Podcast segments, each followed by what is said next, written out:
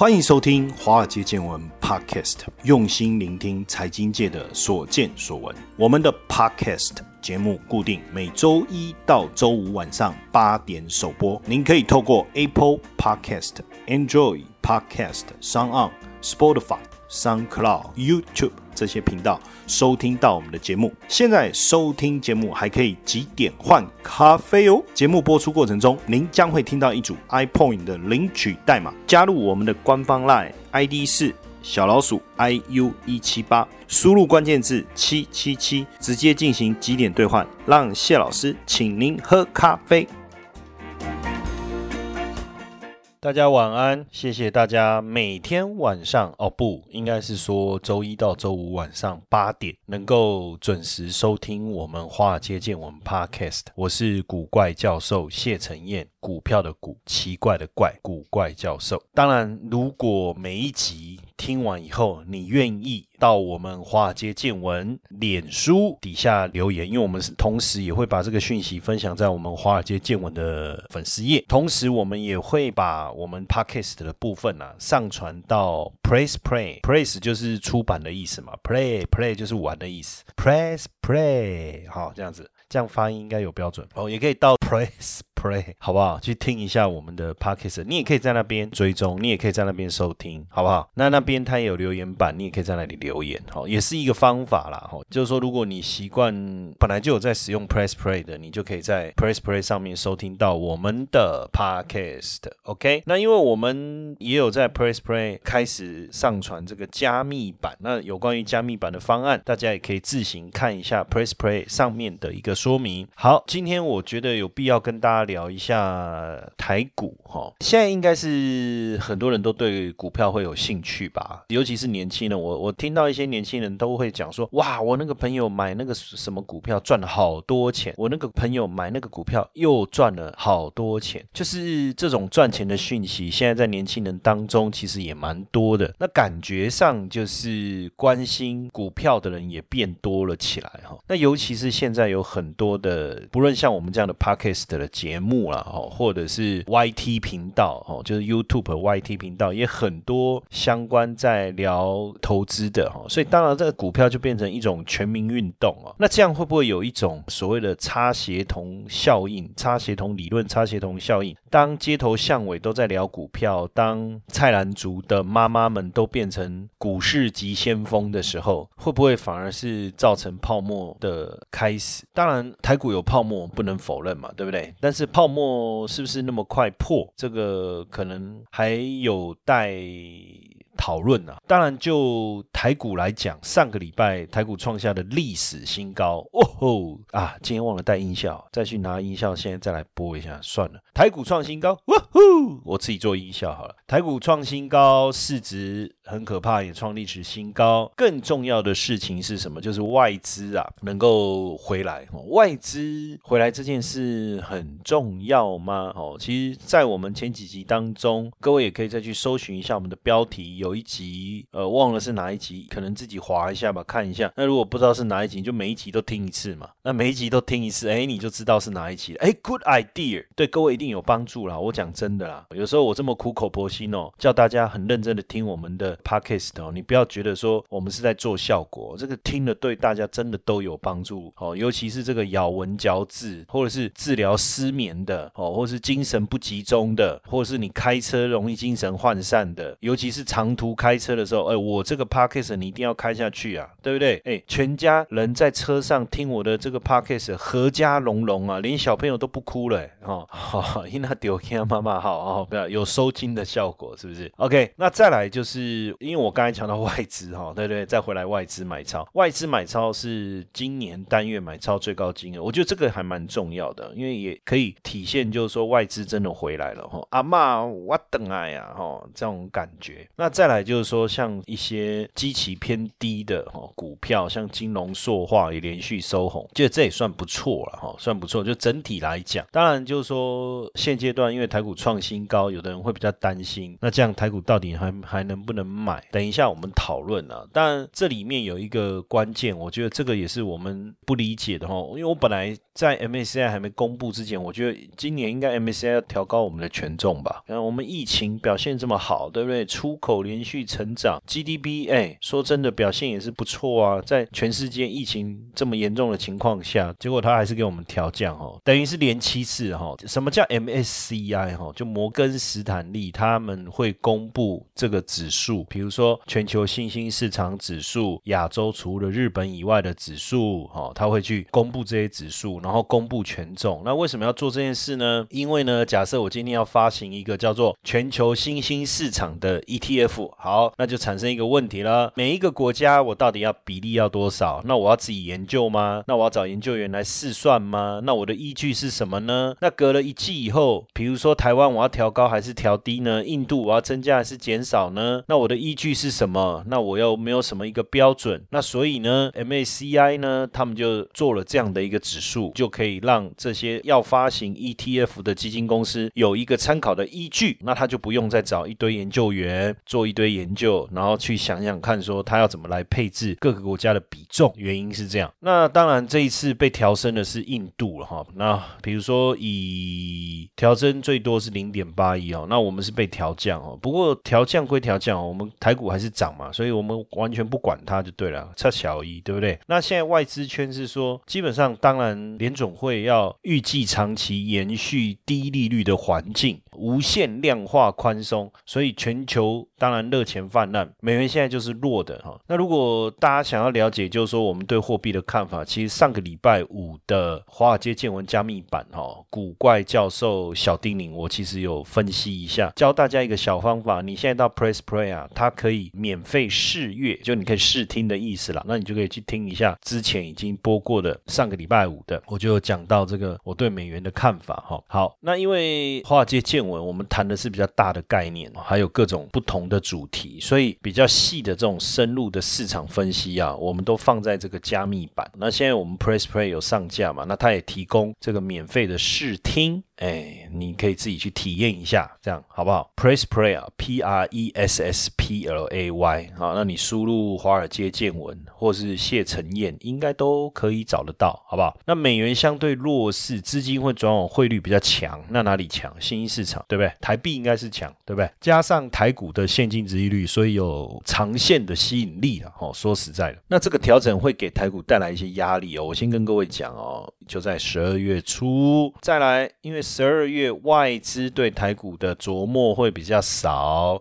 为什么我跟大家讲？原因很简单，诶，如果上个礼拜有听我们华尔街见闻的，应该就知道，就可以背得出来。因为放假嘛，感恩节嘛，圣诞节嘛，还唔还？所以它的琢磨减少，当然对台股推升的力量会比较弱。好，不过不用担心，好，明年第一季就会恢复正常。好，那现在我们当然要想的事情是什么呢？就是台股创历史新高，接下来台股会怎样？好，你问我，同学问我说。哎，老师，台股创新高以后，台股接下来会怎样？我说你要听哪一种版本？一种叫做你想听的版本，另外一种是我想说的，我真正要说的版本。好，反正不管哪一个版本呢，我基本上我觉得只有两个可能性。注意哦，就两个可能性。第一个可能性就越走越高。好，那第二种可能性就是从此就是最高。好，哎，那有讲跟没讲一样，没错。但基本上你也不能说有讲跟没讲一样，我还是讲了两种可能性嘛。哈，但基本上不管是以后股市会越来越。好，还是就维持在这里震荡，还是可能从此就往下走啊？说真的，这就是一种预测，一种分析。但是科斯托兰尼，大家知不知道科斯托兰尼？他是很有名的投机大师，也是我非常非常崇拜的一位。他就讲过，预测是骗人的事情啊。那如果你预测，你不是骗子就是傻子嘛？你也可能两种都是嘛？就是傻子相信相信别人的预测，那骗子专门去预测让别人知道，就是说骗子专门在那边预测了，然后傻子专门相信。别人的预测啦。哦，那有一种人是他又是骗子又是傻子，就自己讲一讲，自己也相信这样哦。这是科斯托兰尼讲。当然，你说有没有可能预测？预测当然还还是可以去做分析啦。哈。你可以透过总体经济啊、利率的决策啊、通货膨胀的状态、政策，甚至产业的趋势哈、个别的订单。所以你说不能预测吗？我倒觉得这样又太武断。那你说可不可以预测？我当然觉得可以预测。像我们在追踪半导体产业的一个订单状态，我们在追踪出口值的状态，我们在追踪新增订单。我们透过这种数据，然后去分析未来可能性，这是一种预测嘛？哈，只是说这种预测就好比回到刚才的问题，你问我说台股会不会继续创新高？我我的答案当然是是会啊。OK，但是你问我说几率，哦，我说很高。那你说百分之多少就很高？那可不可以给我一个数字？OK，那大于五十，对不对？你说九十九十九，这个就很难说了，因为毕竟那如果事后来看真的创新高，那也是百分之百正确啊。那如果事后来看真的没有再创新高，那就是百分之百错了嘛。所以基本上我觉得能不能继续创新高这件事，对我来讲其实并不重要哈。而且基本上来讲，我其实在今年的上半年疫情发生没多久，坦白讲，我就跟大家讲，应该说疫疫情发生之前，我就跟大家讲会创新高。那疫情发生以后，台股的强劲跟全球的状态，我说今年年底之前一万三千五，当然这是我个人自己小小的一个预测了哈，无关乎对于这个行情的指导了哈。那我就说明年哎一万五，我说万五一失啊，哈，这个失啊不是失去的失，是眼泪失掉的失，就是说如果当时你没有操作股票的话，你看着股市上了一万五，然后你心里面的那个恨啊，当然会导致你眼眶开始对不对？眼泪打转哈。所以基本上股市未来会不会继续强？当然我们得先去了解为什么台股今年能够创新高。哎，很简单嘛，科技的这些大公司，苹果、微软、亚马逊、谷歌这些股市是不是一一路走强？当然在这样的带动下，台股当然也会跟着上涨。所以在这当中，更重要的驱动力是谁？更重要的背后的驱动力是谁？很简单呐，就是台积电呐，是不是？啊，可是问题是，如果台积电一直往上涨，那我没有买的人怎么办？对，有已经有买的人听到这样的讲法，当然很高兴了。可是没有买的人怎么办？好，可是我们想一下，过去这个股票是谁在买，谁持有？那百分之七十五到百分之八十都是外资嘛。那如果台积电大涨，当然爽的就是外资嘛。那些老外就呜呼，很高兴。哎，可是你去想一下，如果未来台积电真的很好，大家也开始真的进场买，那外资的持股比重是不是会随之降低？所以不尽然就是说，我们现在去买台积电一定是错的。当然，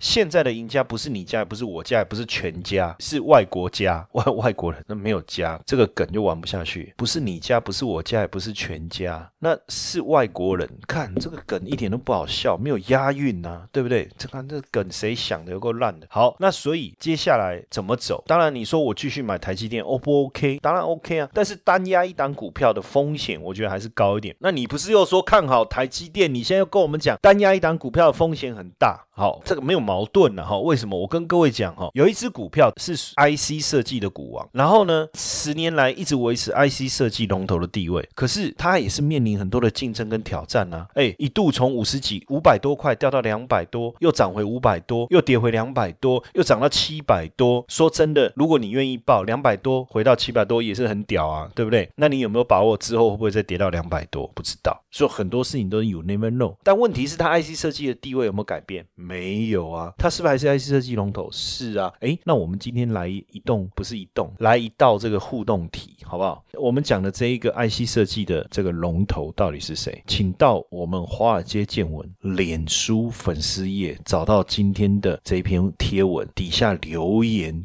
这一家公司的名称，我们一样 iPhone 点数翻倍送，好不好？互动一定要有诱因呐，有时候叫大家互动一下，大家还是蛮被动的。反正偶尔我们就来互动一下，好不好？互动，今天翻倍送，就是我刚才问嘛，那到底那个 IC 设计的那个股王是哪一个啊？就留言就可以了，好，留言就翻倍送，好不好？不用再 take，不用再分享啊，搞得那么麻烦，就这样就好。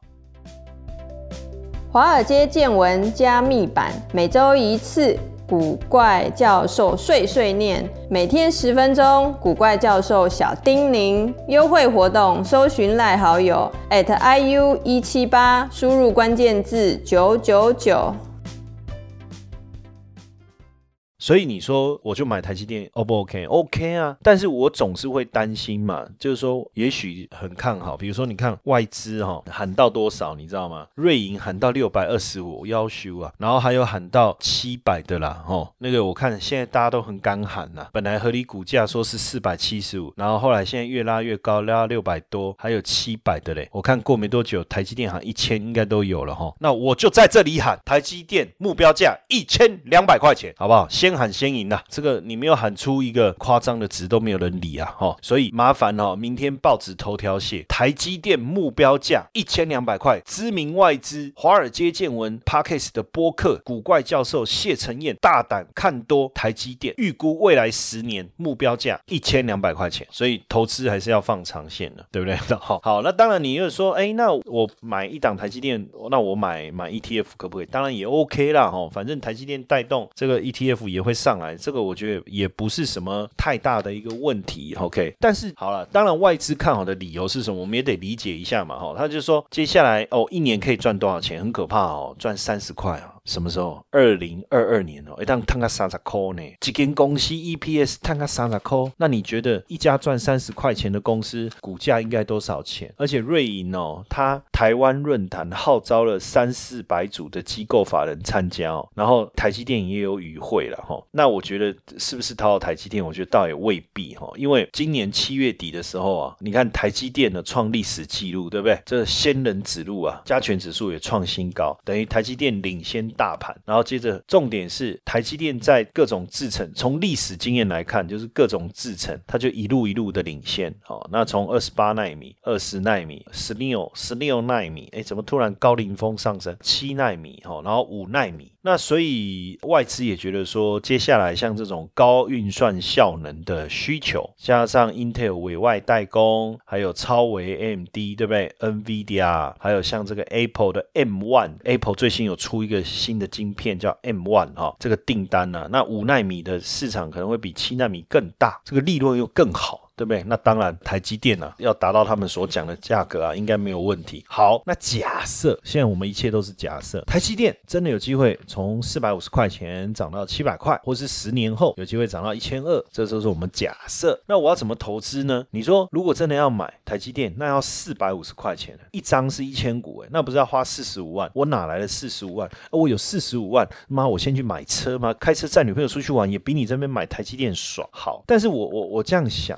果嗯，比如说一个礼拜啊，带女朋友出去看一次电影，两个人要不要花到四百五十块？应该要吧。那你就一个礼拜少看一次电影，你就存下买一张台积电的钱。那这时候女朋友说啊，B B，我想去看电影，看什么电影啊？我们把钱存起来了。那存钱干嘛？我们买台积电。好。那买了台积电以后呢？买了台积电以后，哎，不得了啊！台积电会配息呀，对不对？如果我们一个礼拜少看一次电影，好，那一年有五十周，就可以买五十股嘛。那二十年，那就一千股嘛。那我们就可以拿到一张台积电了。那到时候台积电一张呢，如果配息，我估计如果他赚三十块，应该可以配二十块嘛。那二十块，哎，就是多少钱？二十块是，哎，两万块。我们可以看很多很多电影呢。这数字当然没有问题。可是那时候我们也已经。百年以后了，对不对？所以你就我我的意思是说，哈，有些娱乐你可以稍微控制一下啊，把那个钱，哈。就比如说，本来一个礼拜看一次电影，我们就有时候一个礼拜不要看啊，存起来，然后买个台积电，这样也是不错啦。因为毕竟现在可以领股了嘛，哈。那当然，甚至你就说，像有些金融股，哎，就一杯拿铁的钱，你知道吗？那我就会说，你就省下一杯拿铁的钱，你就跟自己讲，我省下那一杯拿铁的钱，我就去买一只金融股啊。可是我就是很想喝拿铁啊，怎么办？这下还不简单？你买了金融股，就是金融股的股东啊。那你走进去那个银行，你就跟他说，哎。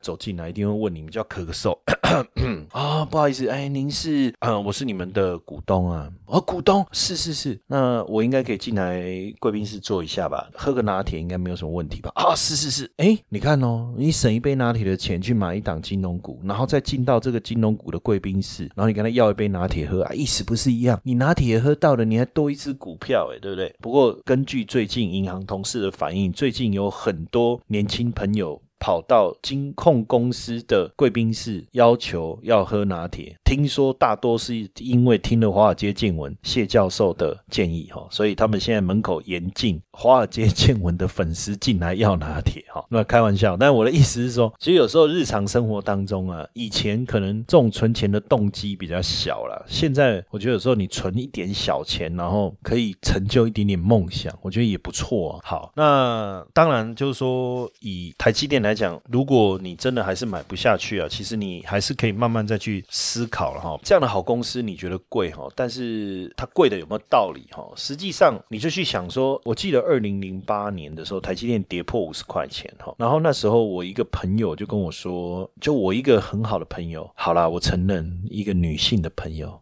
好了，我承认是我的前女友。好，这样一讲，大家都都知道。他就问我说，有没有什么好股票可以买？他就说他一个朋友跟他推荐台积电，这样。那我就说台积电，台积电不错啊。然后呢，他说可是他很讨厌那个男的，所以那个男的介绍的股票他都不想买。他就叫我一定要介绍一档很像台积电这么强的股票，这样。好，我就是前思后想，一直在想，难道真的要推荐就是我自己吗？哈，好，比台积电强嘛？然后他又。不错的，我想一想，只有我可以推荐哦。当然，正经一点，好不好？那时候我就推了一档股票，叫中碳借向沥青煤炭球，就中碳做的产品叫这个。好，那那时候也确实这个股票也很厉害哦，也也飙涨了一大段，也让他赚了钱。但是不一样的地方在哪里？哦，就中碳的市场相对比较小，没有像台积电这么大，所以最后他很讨厌那个男的所介绍的台积电，股价还是持续大涨。他可能还蛮喜欢的这个男的所介绍的中碳，到后面其实力道就不。足了哈，然后后面还修正，当然它的配息还是不错，所以他还是蛮喜欢那个股票。可是两只股票后面的发展就还是差很多了。那其实以前呢，我也曾经跟大家去聊，我就说一个公司能不能长期持有，它有几个很重要的关键。第一个就是说它的市场的腹地到底大不大？你说台积电的市场的腹地大不大？它是只做台湾吗？不是，它做全世界的，对不对？好，这是第一个。第二个就是巴菲特常讲，这个叫护城河，护城河，护城河。那台积电的护城河到底是什么？就是它的高阶制程的技术，别人永远都追赶不上。也就是说，别人要花十年追赶，可是过了十年以后，台积电又往下一个阶段走，所以变成大家永远追不上护城河。那所以像台积电这么好一家公司，台湾给他最优秀的人才。最优秀人潮到台积电去啊！你看调薪百分之二十啊，这吓死了，对不对？然后你只要你要买房子，你说你是台积电，哎，他跪着递茶给你，哎，你知不知道？然后我们去看房子啊，说哎你是谁？我说我谢承彦，你有听过吗？没有，怎么会这样？我们上一个是台积电，那你是在哪里上班？差很多哎。然后给他很多的资源，水电土地，对不对？然后你看外资买了，每年分多少钱？很可怕哎哎。二零一七年的时候啊，你要把台积电买下要花五点五兆。现在要多少？现在要十一兆，超过十一兆，很可怕哎。